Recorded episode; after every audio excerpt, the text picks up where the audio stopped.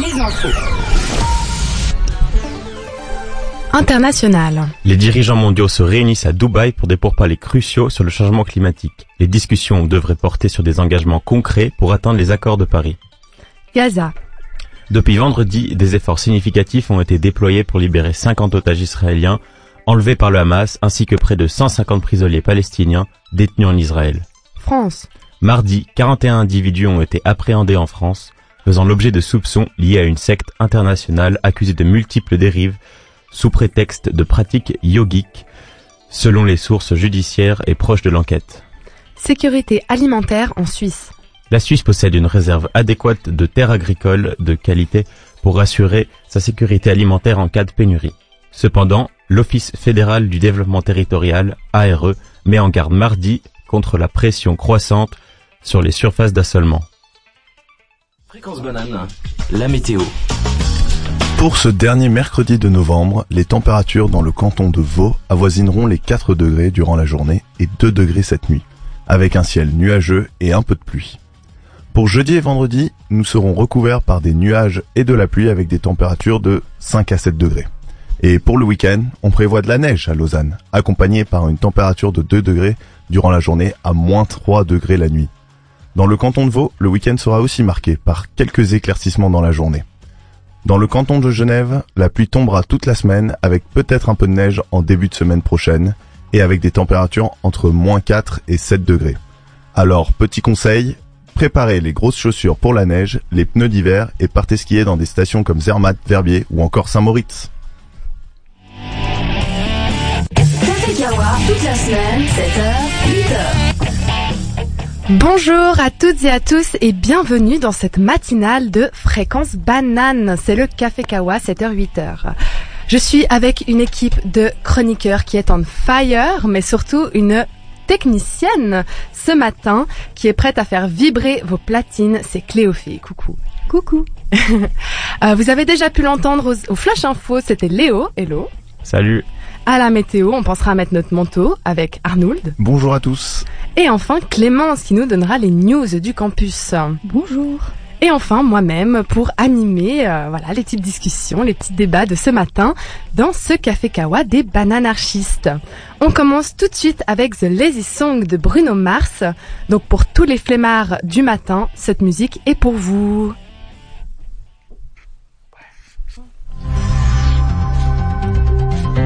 International.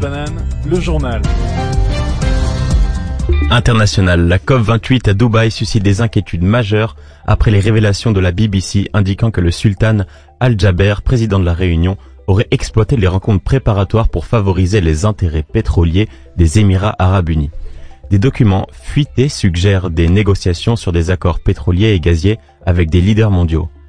Bien que les autorités émiraties n'aient pas nié ces allégations, elles ont soutenu que les réunions privées sont privées. La COP28 a réagi en rejetant les documents de la BBC comme inexacts et non utilisés lors des réunions.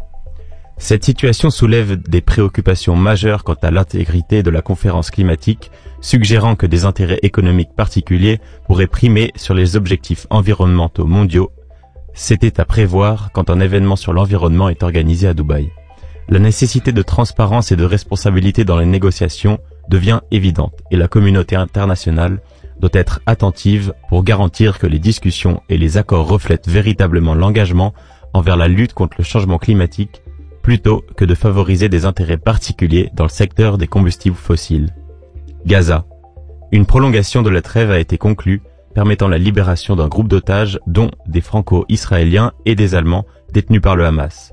Un accord supplémentaire prévoit la libération d'environ 20 otages et 60 prisonniers supplémentaires.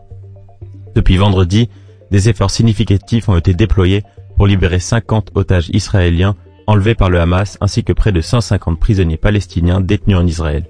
Cette trêve a également facilité l'acheminement d'une aide humanitaire cruciale dans la bande de Gaza, bien que la situation reste précaire selon l'agence de l'ONU pour les réfugiés palestiniens. Malgré ces procès, la bande de Gaza demeure dans une situation critique. Les chiffres officiels du gouvernement du Hamas indiquent un nombre tragique de victimes causées par les frappes israéliennes, soulignant l'urgence de la situation. L'armée israélienne estime également le nombre d'otages à 240 soulignant la complexité de la situation humanitaire dans la région.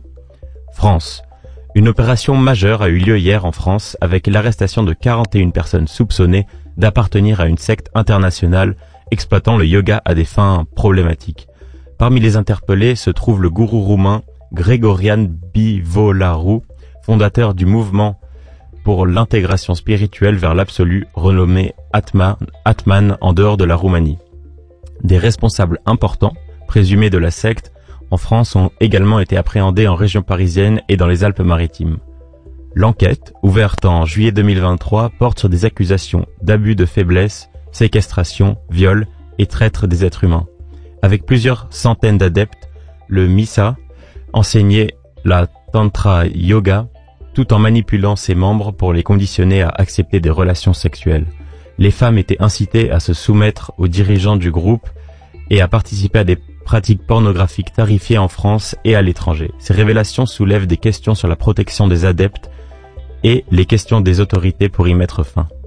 La mission interministérielle de vigilance et de lutte contre les dérives sectaires avait alerté le procureur de la République après avoir reçu 12 signalements d'anciens membres du mouvement mettant en lumière les manipulations mentales et les pratiques abusives au sein de la secte.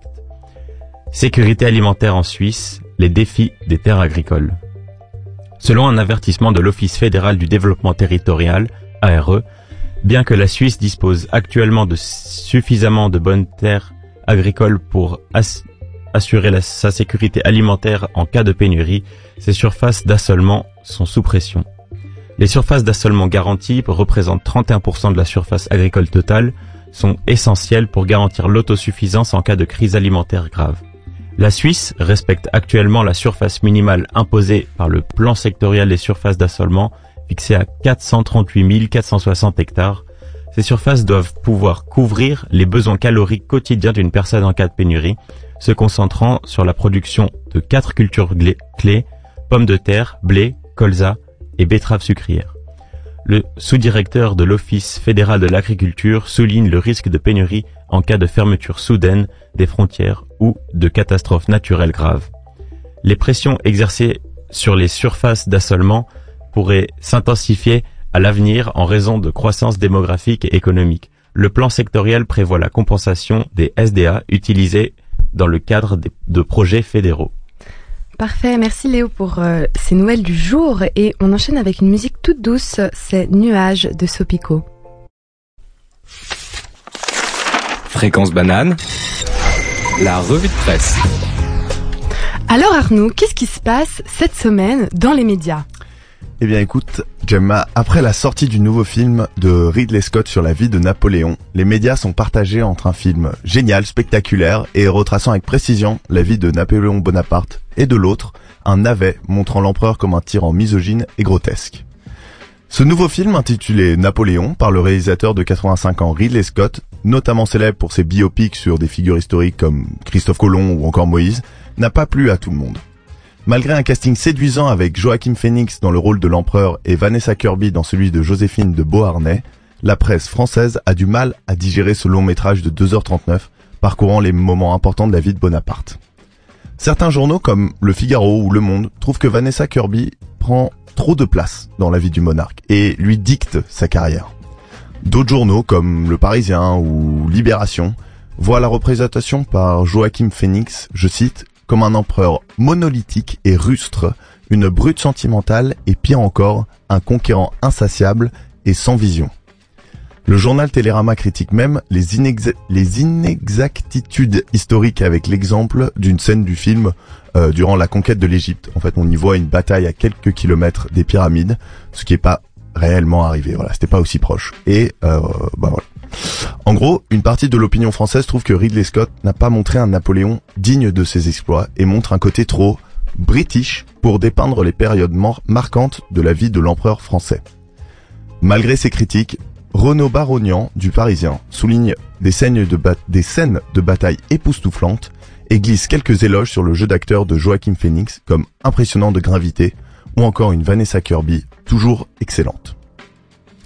En se tournant vers des articles plus internationaux, le Télégraphe parle d'une œuvre idéale et y voit même un bon côté dans l'accent légèrement californien de l'acteur principal qui accentue l'idée que Napoléon euh, n'a, et je cite, jamais vraiment pu se glisser dans le costume que le destin lui avait choisi.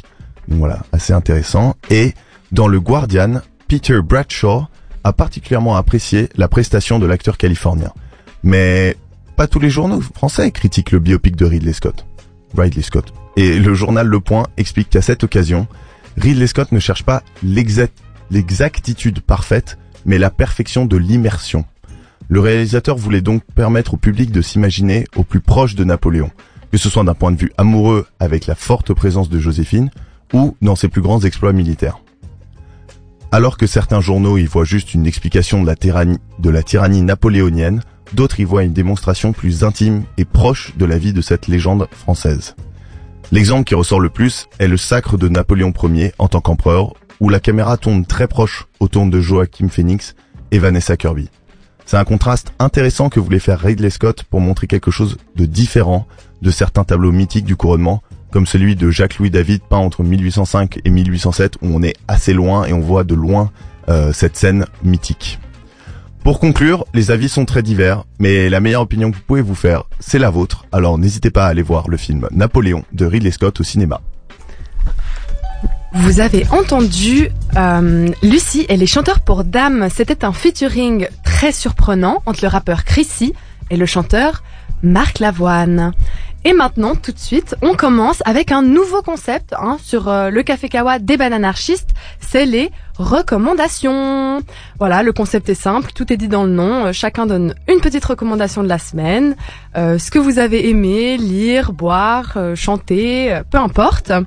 Euh, donc, euh, qui veut commencer? Léo? Vas-y, lance-toi. Allez, je commence. Euh, moi, c'est une recommandation locale qui reste sur le campus et je fais un peu la promotion pour mon autre association.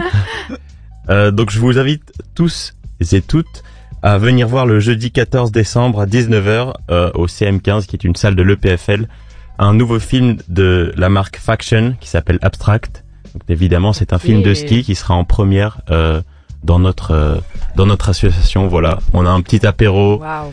Euh, on parle un petit peu avant, après, c'est super sympa. Un, un Et voilà. Un apéro? Voilà, un petit apéro pendant le film, oui.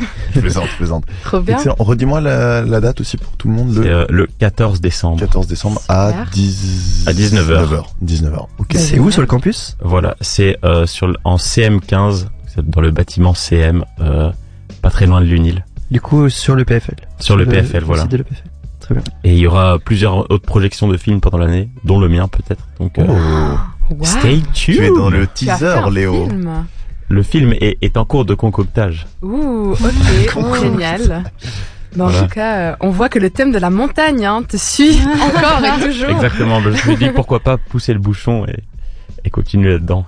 Ok, bah trop bien, génial. Bah on ira tous euh, et toutes, j'espère, le 14 décembre se retrouver au CM15.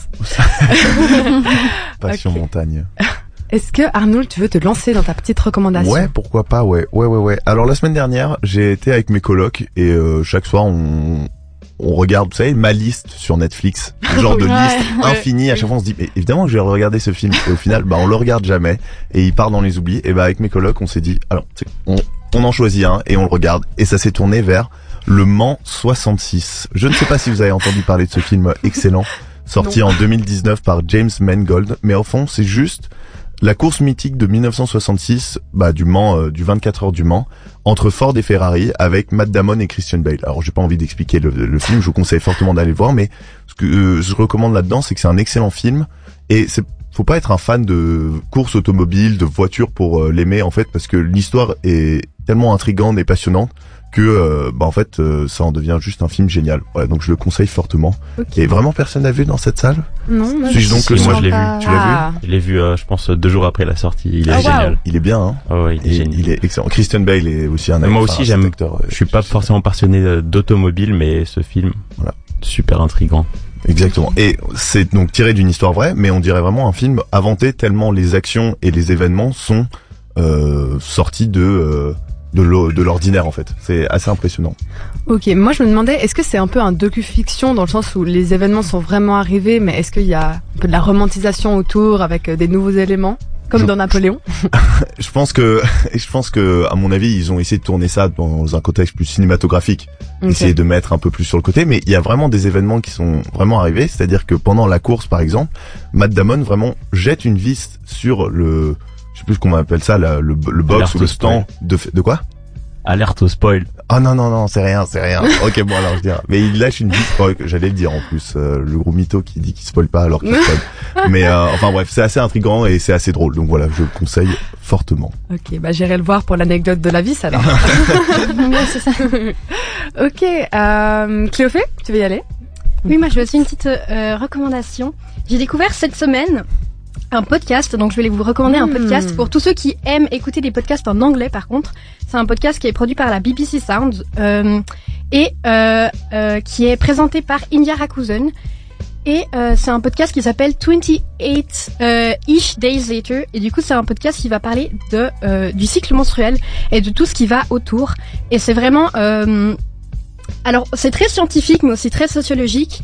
Et euh, bah moi qui suis biologiste, j'ai entendu, euh, enfin on a vraiment suivi ce, ce cours sur les cycles menstruels, je pense dix fois, mais j'arrive quand même à apprendre des choses par ce podcast. Et en fait, euh, du coup c'est en 28 épisodes et euh, ça offre vraiment plein de perspectives différentes. C'est des épisodes assez courts et euh, ouais on approche vraiment ça de toutes les manières possibles et imaginables. C'est un un podcast qui est quand même des fois assez dur à écouter. On parle pas mal de précarité, de violence et de tout ça, mais enfin je trouve qu'au final à la fin, on, on en ressort plein d'espoir, un peu de d'amour, de sororité, tout ça. Et, euh, et ouais, il y a vraiment beaucoup d'infos ultra pertinentes. Donc si c'est un sujet qui vous intéresse, je vous recommande vraiment euh, d'aller écouter ça euh, au plus vite. Génial, bah je sais pas vous, mais moi en tout cas ça m'a donné très envie euh, de l'écouter. J'irai j'irai checker tout ça. Merci. euh, Clémence? Alors moi, euh, je voulais vous recommander une chaîne YouTube Mhm. euh, qui s'appelle Fulloscopy.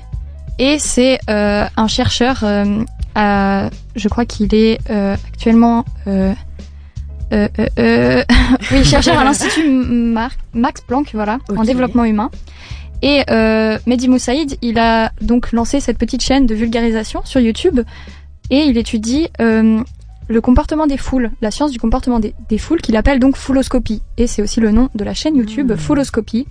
Et il, il parle notamment de, de mouvements de foule, de propagation des rumeurs sur les réseaux sociaux ou encore de l'intelligence collective. Donc ça touche autant des côtés un peu sociologiques que euh, assez physiques et ouais physiques même. euh, ouais, au bout d'un moment, la foule, on peut même la décrire par la mécanique des fluides et tout. Donc je trouve ça vraiment très très intéressant.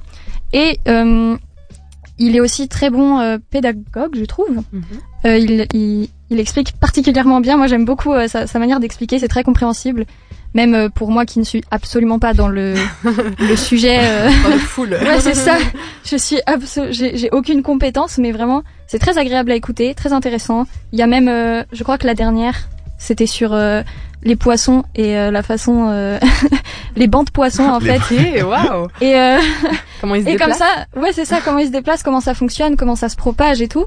Parce que c'est toujours hyper intéressant, hyper beau, comme par exemple, euh, même les murmures euh, au final euh, des tourneaux, c'est c'est Mhm, hyper mhm. joli à voir et on se dit, mais waouh, ils sont tellement, comment ils font pour être tous synchronisés comme ça. Et euh, il a, il a expliqué ça en cinq niveaux de difficulté, il me semble. Donc euh, en vrai, trop bien. n'hésitez pas à aller regarder. Fulloscopie donc. Et c'est C'est des, c'est des petits YouTube. épisodes de genre 10 minutes ou est-ce que Ouais, c'est euh, c'est entre de- entre 10 et, et 20 minutes en général. pendant une donc petite c'est pause, pas- un truc. hein. Ouais, c'est ça, peu vraiment. euh, De, tout, tout ah, j'ai plus le mot là. Ok, de c'est fulloscopie, voilà. Fulloscopie, exactement. Ok, d'accord. Fulloscopie. Excellent. Euh, voilà. Je vous conseille. Ah, aussi. Oui. Ah, Si vous, bah, euh, bon, ça ne nous concerne pas trop, peut-être, mais je ne sais pas si vous êtes de passage à Paris. Euh, il a aussi une exposition à la Cité des Sciences qui s'appelle Foule, et c'est jusqu'au 24 mai, il me semble. Donc, euh, vous avez encore le temps. Et je suis allée la voir euh, en été, et elle est vraiment excellente aussi, et assez interactive et tout ça. Vraiment, euh, j'aime, voilà, petit coup de cœur. Génial, bah ça a l'air trop bien, surtout si ça, il s'adapte un peu au, au public qui l'écoute, Ouais, ouais. euh, Il sait bien qu'on n'est pas tous euh, fans des, chercheurs en comportement de foule. Ouais. Bah, c'est euh, non, génial. non, très très bien. Trop bien, bah merci beaucoup pour cette euh, recommandation. Est-ce que Gabriel, qui est avec nous, qui est notre formateur euh, ce semestre, est-ce que tu as une recommandation pour nous? Alors oui, j'improvise une petite recommandation. C'est, je suis tombé dessus vraiment par hasard. Je suis un grand fan de science-fiction, euh, en tout cas en série et en film. C'est quelque chose que je consomme beaucoup.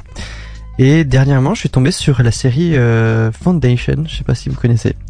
C'est une série qui est sur euh, Apple TV plus. Euh, je n'avais pas, j'ai eu l'occasion de la voir grâce à mon beau-frère, mais du coup, euh, c'était vraiment, je suis tombé par hasard dessus. Sinon, il n'y a pas d'autre plateforme qui la diffuse euh, légalement en tout cas.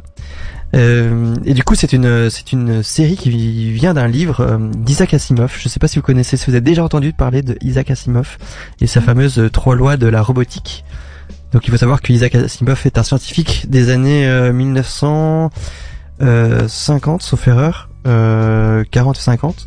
Et en fait, c'est aussi un grand fan de science-fiction. Aussi, bah, c'est pas pour rien qu'il parlait déjà de robotique et des lois de la robotique dont en fait les lois robotiques euh, sont des lois qui régiraient l'IA. Donc il pensait déjà à l'intelligence artificielle en 1950 euh, et des brouettes. Et il a écrit toutes euh, toutes des toutes des livres qui s'appellent euh, Foundation justement de 1953 à 1993. Donc c'est euh, une série de 7 ou 8 livres, euh, 7 livres et en fait ben c'est deux euh, deux personnes qui ont qui ont deux producteurs qui ont euh, créé cette série. David S. Goyer qui a fait aussi l'excellente série de Sandman que je vous recommande Mm. euh, beaucoup. Elle est aussi sur Netflix, elle est très très bien. Et euh, Josh Friedman qui a participé notamment à, au, au dernier Avatar. Donc c'est des, des gens qui ont des grosses, euh, des gros, euh, comment dire, back- euh, background en science-fiction. Donc c'est Mhm. vraiment une très euh, chouette science-fiction. Et euh, j'ai trouvé vraiment euh, vraiment incroyable. Ça faisait un moment que j'hésitais de, de lire euh, les livres euh, de, de Isaac Asimov et en fait cette série m'a donné vraiment envie de la lire. Euh, du coup, il faut que je trouve le temps pour euh, pour me faire ces ces huit euh, ces sept tomes. Mais euh, je vous la recommande. Franchement, les visuels sont incroyables. euh, Les, enfin, si vous aimez les choses comme moi là, autour de la technologie, c'est vraiment euh, super euh, super euh, euh, emballant. Et euh, petite particularité de cette série, c'est qu'il y a des bons. En fait, euh, l'histoire de la série se passe sur plusieurs centaines de milliers d'années. Donc en fait, c'est vraiment, on passe d'un épisode à l'autre. Il y a 250 ans qui sont passés et il y a l'évolution de 250 ans, puisqu'il y a des, des voyages interspatiaux qui durent des années et des années, des gens qui sont congelés justement pour faire ces voyages et du coup, ben ils font des espèces de, de mini voyages dans le futur et on suit ces protagonistes tout au long de l'histoire et les histoires, euh, le passé, le futur s'entrecroisent et c'est vraiment euh, un mélange entre euh, ça aurait pu être euh, comment comment il s'appelle celui qui a fait euh, euh, Ridley, pas Ridley Scott. Ridley Scott non ceux qui Celui qui a- ceux qui aiment bien faire les voyages temporels un peu euh, euh, qui a fait aussi euh, Nolan. euh, voilà Nolan Ah. c'est un petit peu à, à une petite euh, vibe Nolan ou un petit peu des voyages dans le temps on revient dans le passé pour comprendre euh, le futur euh, et on revient et enfin moi j'aime beaucoup avec euh, et je, je m'étale en fait et je vous ai pas dit de quoi ça parlait en fait et euh, c'est pour dire cette cette série c'est assez rare que des séries m'emballent autant Euh, la dernière c'était justement The Sandman et, euh, et celle-ci euh, elle est elle est vraiment bien euh, elle parle en fait d'un empire galactique qui est immense, qui prend toute une galaxie, et euh, un scientifique qui vient leur dire attention, votre empire va s'effondrer. J'ai euh, la science, et il appelait ça la psycho-histoire. Euh, un peu, ça fait un peu vibe euh, écologie. Et bientôt, Mhm. on va s'effondrer. Et euh, il dit aux- aux- à l'empereur, aux empereurs en l'occurrence, euh, l'empire va s'effondrer et ensuite il y aura un âge sombre Hmm. si on veut réduire la durée de cet âge sombre, il faut faire des choses pour euh, euh, pour euh, pour le comment pour le réduire et des choses qui sont bien sûr que l'empire veut pas trop. Il y a des, Ouais, des lois, des trucs, etc.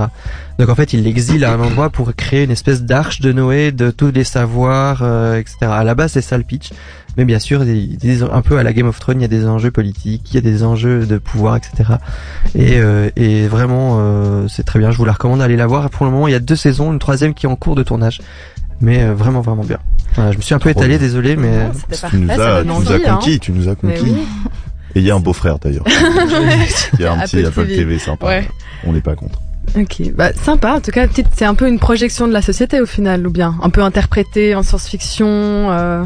Bah en fait, beaucoup de science-fiction sont euh, entre utopie et, euh, et comment on appelle l'inverse et Dystopie. dystopie. Merci beaucoup, Géva. Et euh, ouais, et là, ouais, clairement, je pense qu'il y a vraiment quelque chose de l'ordre de. Bah, bah, dans ces années-là, on se posait déjà la question de l'écologie. Hein, la voiture électrique, elle date à peu près de ces années-là aussi. Euh, les premières questions euh, écologiques se posaient déjà à ce moment-là.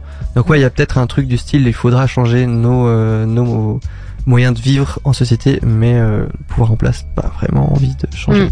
Mm. Ouais, beaucoup de science-fiction en vrai euh, euh, aborde un peu des sujets euh, assez, euh, euh, comment on dit, euh, D'actualité. voilà, d'actualité, de société. Par exemple, même Dune, hein, il y, a, il y a pas mal Mm. de Ouais. ce Mhm. côté Ouais. écologie aussi, il se retrouve beaucoup dans Dune. Et euh, voilà, c'est pas en premier plan, mais c'est quand même une lecture assez intéressante qu'on peut faire de pas mal de science-fiction, je trouve. C'est vrai, je suis assez d'accord. Ok, bah merci tout le monde. Euh, Je, rapidement, je donne ma petite recommandation du moment. Alors, c'est une série qui s'appelle euh, Fleabag, qui est disponible, je crois, sur Prime Video, il me semble, ou sinon euh, en streaming quelque part. Enfin, faites comme vous voulez, quoi. Et euh, c'est une série qui est géniale et c'est la série préférée euh, d'une de mes très très bonnes potes, qui ça fait euh, deux ans que j'en entends parler et euh, je sais pas pourquoi, je l'ai jamais vraiment regardé et en fait un jour, enfin plutôt un soir, une nuit, euh, je me suis dit ah c'est vrai j'ai jamais vu Fleabag, c'est parti et je l'ai binge watché. J'ai passé la nuit réveillée à regarder Fleabag et c'était délicieux, vraiment c'était incroyable parce que c'est une série très courte en fait. Il y a que deux saisons, mais euh, les épisodes, enfin il y a 12 épisodes en tout et ils font que 25 minutes. Donc c'est vraiment très rapidement regardé, c'est un peu comme un long film, euh, un très long film on va dire. Mais euh, enfin c'est génial quoi. En fait on est dans la on suit la vie d'une femme qui n'a pas vraiment de nom, enfin qui se prénomme Fleabag. Donc euh, je crois, en français. Et, euh, et voilà, et c'est génial. Enfin, cinématographiquement parlant, c'est incroyable. Il y a plein de moments où, euh, par exemple, elle regarde la caméra, elle fait vraiment participer. On se sent inclus en fait dans la série. C'est presque comme si le spectateur avait un rôle euh, actif. Et euh, bah moi j'ai adoré. Vraiment, c'est drôle, c'est très drôle, c'est c'est c'est émouvant. Enfin, c'est génial. Allez regarder tous Fleabag. Voilà, c'était ma petite euh, ma petite recommandation. Et, euh, et voilà, et bah du coup pour terminer peut-être une toute dernière recommandation qui serait la musique qui suit, qui est Jazz is for the Ordinary People de Berlioz.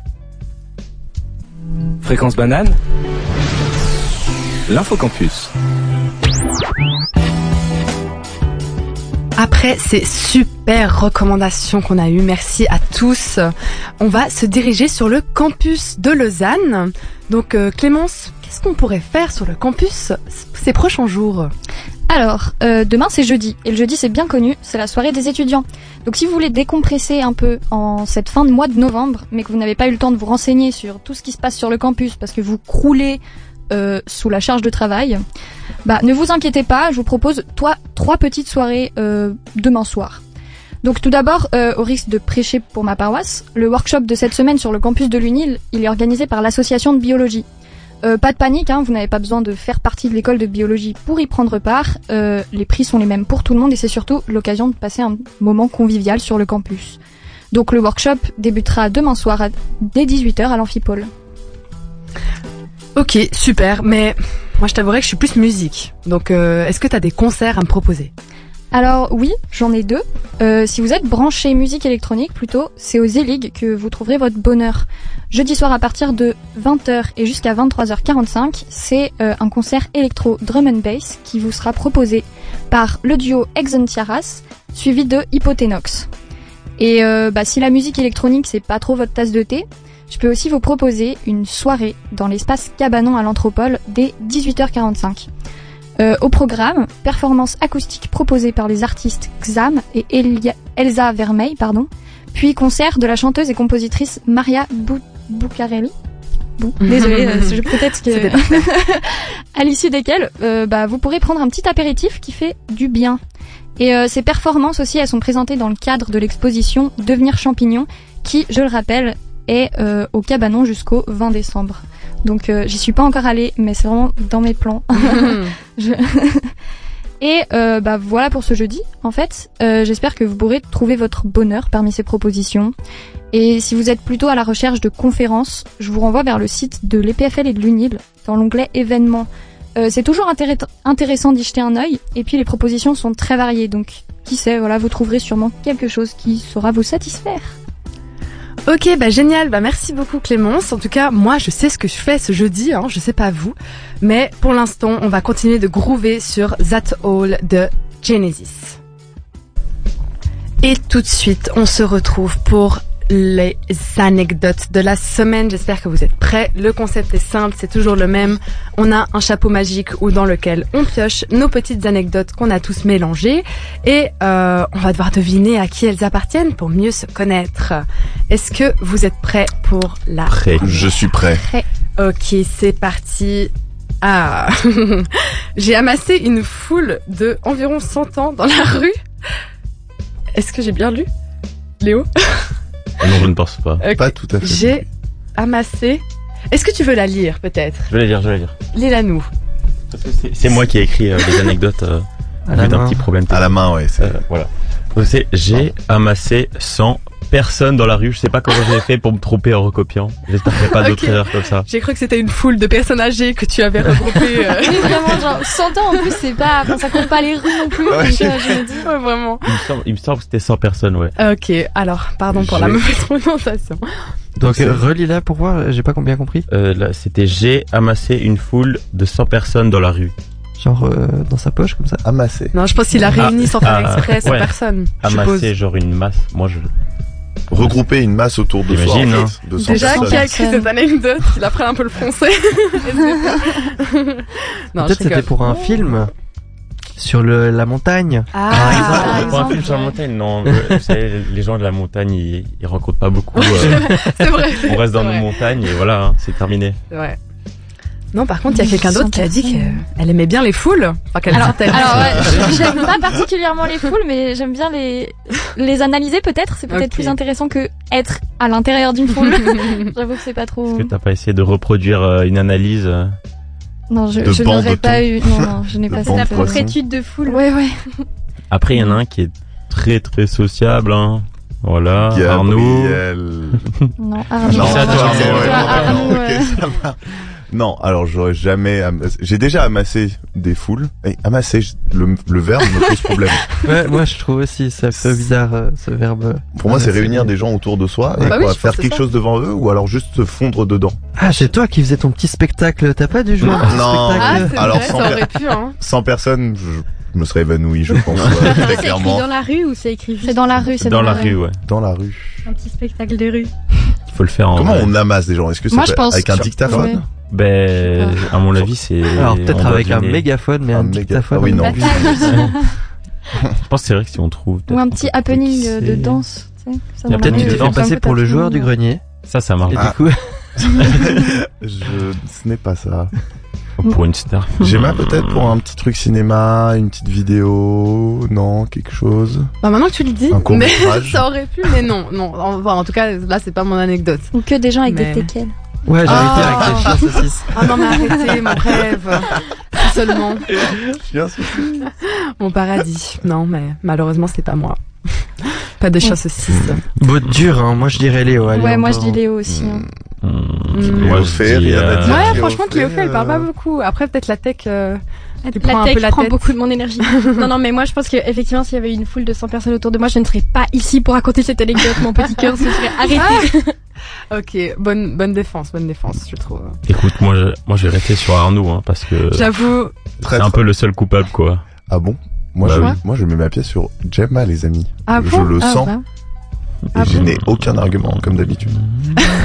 super. Après, on, a aussi un peu évité Gabriel, voilà, Voilà. dans ses Moi, voyages. c'est Ouais, ça. mais je le vois pas amasser une, 100 personnes. amasser Et une foule de 100 À personnes. tous les coups, il a amassé une foule avec des cochons. Ouais, à la douane en fait. Oui, pas, il- voilà, lui, c'est au Salvador, tu vois. Ouais, voilà. Ok, bon. Alors donc euh, ça vote un peu pour Léo, Arnoul, moi. Ok. Ouais. Alors est-ce que la personne peut se dénoncer? SVP Mais bah, c'est moi! Oh, oh non Putain, ça Alors, commence. amasser, amasser une foule, ça marche au cas où. bah, Bah explique-nous, raconte-nous. Bah ouais, raconte. Euh, et j'étais à, à Biarritz, dans la rue, tard le soir. Et euh, il y avait plusieurs petits groupes qui, qui écoutaient de la musique sur leurs enceintes. Et là, on a eu une idée avec mes amis. On s'est dit, mais co- comment réunir tout le monde? Alors, on est allé acheter un fût de bière. Et on a crié, qui veut de la bière Et Ah. tout le- on a mis tout le monde en ligne. Ah bah oui. Et il y avait environ 100 Mais personnes. non. Et donc, on a fait boire 100 personnes Oh, de wow. la bière ligne. dans la Eh rue ben, à Biarritz. Les gens ont soif. eh ben, C'est un, un le beau geste du ouais. cœur. Hein. Mm. Oui. C'était- souligne. c'était Et il y vraiment avait à peu très près drôle. 100 personnes, tu Il y, avait, penses? oh, il y avait bien 100 personnes, oui. Mais amasser, tu changes ce verbe. Ouais, franchement, par contre, revois, revois ta grammaire. non, je rigole. Oh là là. Amasser, ça Désolée, pardon, pardon. C'est le matin, les gars, je suis un violent, peu cru. violent. Désolée, désolée. Bon, pour me faire Bravo, pardonner, Léo. on passe à la suivante. Changeons de sujet. Alors, je n'ai pas parlé français jusqu'à 4 ans. Oh. Oh, Waouh. Ok, intéressant. Qui vient d'ailleurs ici? Moi, je suis 100% en français, français. Ah ouais? Ah, bon, Ouais. ok. Léo On t'é- On t'élimine. Euh, Peut-être qu'il parlait un patois. Euh, ou, euh, En vrai, je parle un patois, mais, mais Ah, Ah. ok. Je parle pas, toi. J'app- On Ardéchois. apprend sur ce. On en apprend tous les jours. Je vais dire quelques phrases en ardéchois, mais bon. Euh, Ardéchois. Ouais, non, mais t'es pas. Alors, En vrai, on a tous des noms plus. Gemma, c'est pas trop un nom français. Hein. Plutôt un ita- petit côté italophone, ouais, effectivement. Eh, bah, en tout cas, je suis italienne, en effet. Après, est-ce que c'est moi? Sûrement. Wow. Mais Direct. ah, bah, non. En vrai, Gabriel aussi. Gabriel. ouais, ouais. moi je suis Ouais. entre Gemma et Gabriel en vrai. Ouais. Et son nom de famille aussi. De Ouais, famille espagnol. espagnole. Bien espagnol. ouais, ouais. C'est Et puis il a fait, il a donné des cours aussi euh, d'espagnol, il me semble. De français. Des français. Ah oui, Ah. mais en espagnol. Enfin, du coup. Ouais, du coup, non. Oh, Honduras, effectivement. Ouais, voilà. Dans l'autre sens, ça marchait presque. C'est. Hmm. Du coup, est-ce qu'il s'est... euh, À mon avis, ça sonne bien. En plus, vu que c'est le plus âgé d'entre nous, euh, c'est beaucoup plus facile à cacher parce qu'il a eu beaucoup plus d'années pour euh, Bon, apprendre le français. Beaucoup, ouais. Tous, non Genre mais tous dans tous les cas. 20 Si à partir de 4 ans. Euh... Bah, en vrai, après Ouais. une dizaine, je pense qu'on peut encore remarquer des, des petits trucs. Euh, Ok. hmm. Ouais. Sinon, Arnaud, c'est c'est vachement français. Arnaud, il y a. C'est français quoi, on, Ouais, va pas, ouais. on va arrêter de débattre. J'ai juste vécu trois ans à Hong Kong, mais c'était de mes trois à mes six Oh. ans. Donc j'avais le français avant et euh, Ok, mais du coup, est-ce que tu parles euh, mandarin? Voilà, merci. non, mais euh, je savais. Hein. Euh, non, j'ai essayé pendant longtemps. Ma mère m'a m'a long- longuement forcé, mais l'abandon a été euh, Ah, a été de mise parce que c'est vraiment une langue euh, pas facile. ouais, ouais, Voilà. oui, c'est sûr. Mais genre euh, dédicace. c'est ridicule, mais toutes les personnes qui parlent mandarin ou qui l'ont appris, c'est vraiment pas facile. force Et, eux, euh, ouais, vraiment. Comme l'allemand, comme euh, C'est bon, vrai. moins l'italien. Mais euh, pour revenir sur ce, ce choix, euh, je pense que c'est voilà, je je dirais ce côté italien. De, bah, Mm. je vais redire Gemma alors que je, Super, la dernière fois j'ai eu faux, mais c'est vrai que. Gabriel aussi. Moi, je pense que c'est Gabriel, honnêtement. En tout cas, c'est très bien caché. Il y a pas un petit qui Clémence. Ouais, Clémence, Clémence. ton nom de famille est aussi espagnol, non? Oui, oui, Ah. en théorie, origine, mais il y a vraiment tiens, plus origines maintenant. euh. En vrai, j'ai plus de. C'est quand t'avais l'œil euh, ami Ah. qu'on commençait à parler Ah, espagnol, je pense. Voilà. Non, moi je partirais sur Gabriel. Je pense que. Ouais, moi aussi, je reste sur Oh, Peut-être que je change d'avis là, en fait. Peut-être Ah, que je dis. Clémence finalement. J'ai pas particulièrement d'affinité avec. euh, Avec Non. tes origines. Non, mais Bien. surtout espagnol, j'ai vraiment. Il y a Hmm. absolument aucun. Aucune. J'ai pas de lien avec euh, l'espagnol. Je suis plus d'origine italienne même que espagnole, Ah, ok, ça marche. pour le coup. Mais. euh, T'as appris l'italien. euh. Alors je reste sur Gabriel. Est-ce que à l'unisson on est tous pour Gabriel ou pas? Il y a... Moi, il y je suis peut-être pour toi, Gemma. ouais. Oh là Je pense que t'essayes de rallier les gens là contre Gabriel. C'est vrai que ça faisait un peu cette impression, mais. pas- Ok, bon. Alors, qui euh, qui se dévoue à sa- s'annoncer? Effectivement, c'est moi. Ah. Euh, je parlais espagnol jusqu'à l'âge de 4 ans et je parlais que espagnol.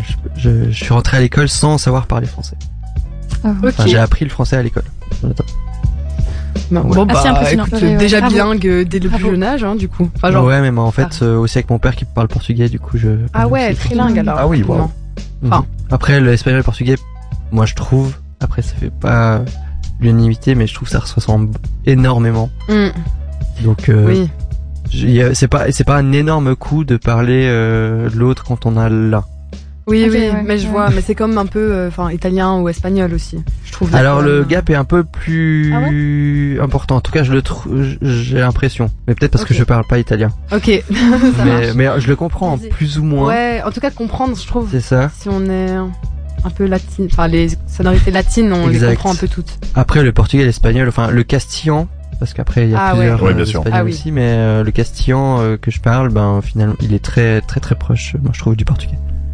Et c'était pas trop dur euh, de mélanger portugais et espagnol. Des fois, je mélange, ouais. Mais on me comprend, donc euh, ouais. Ça va alors.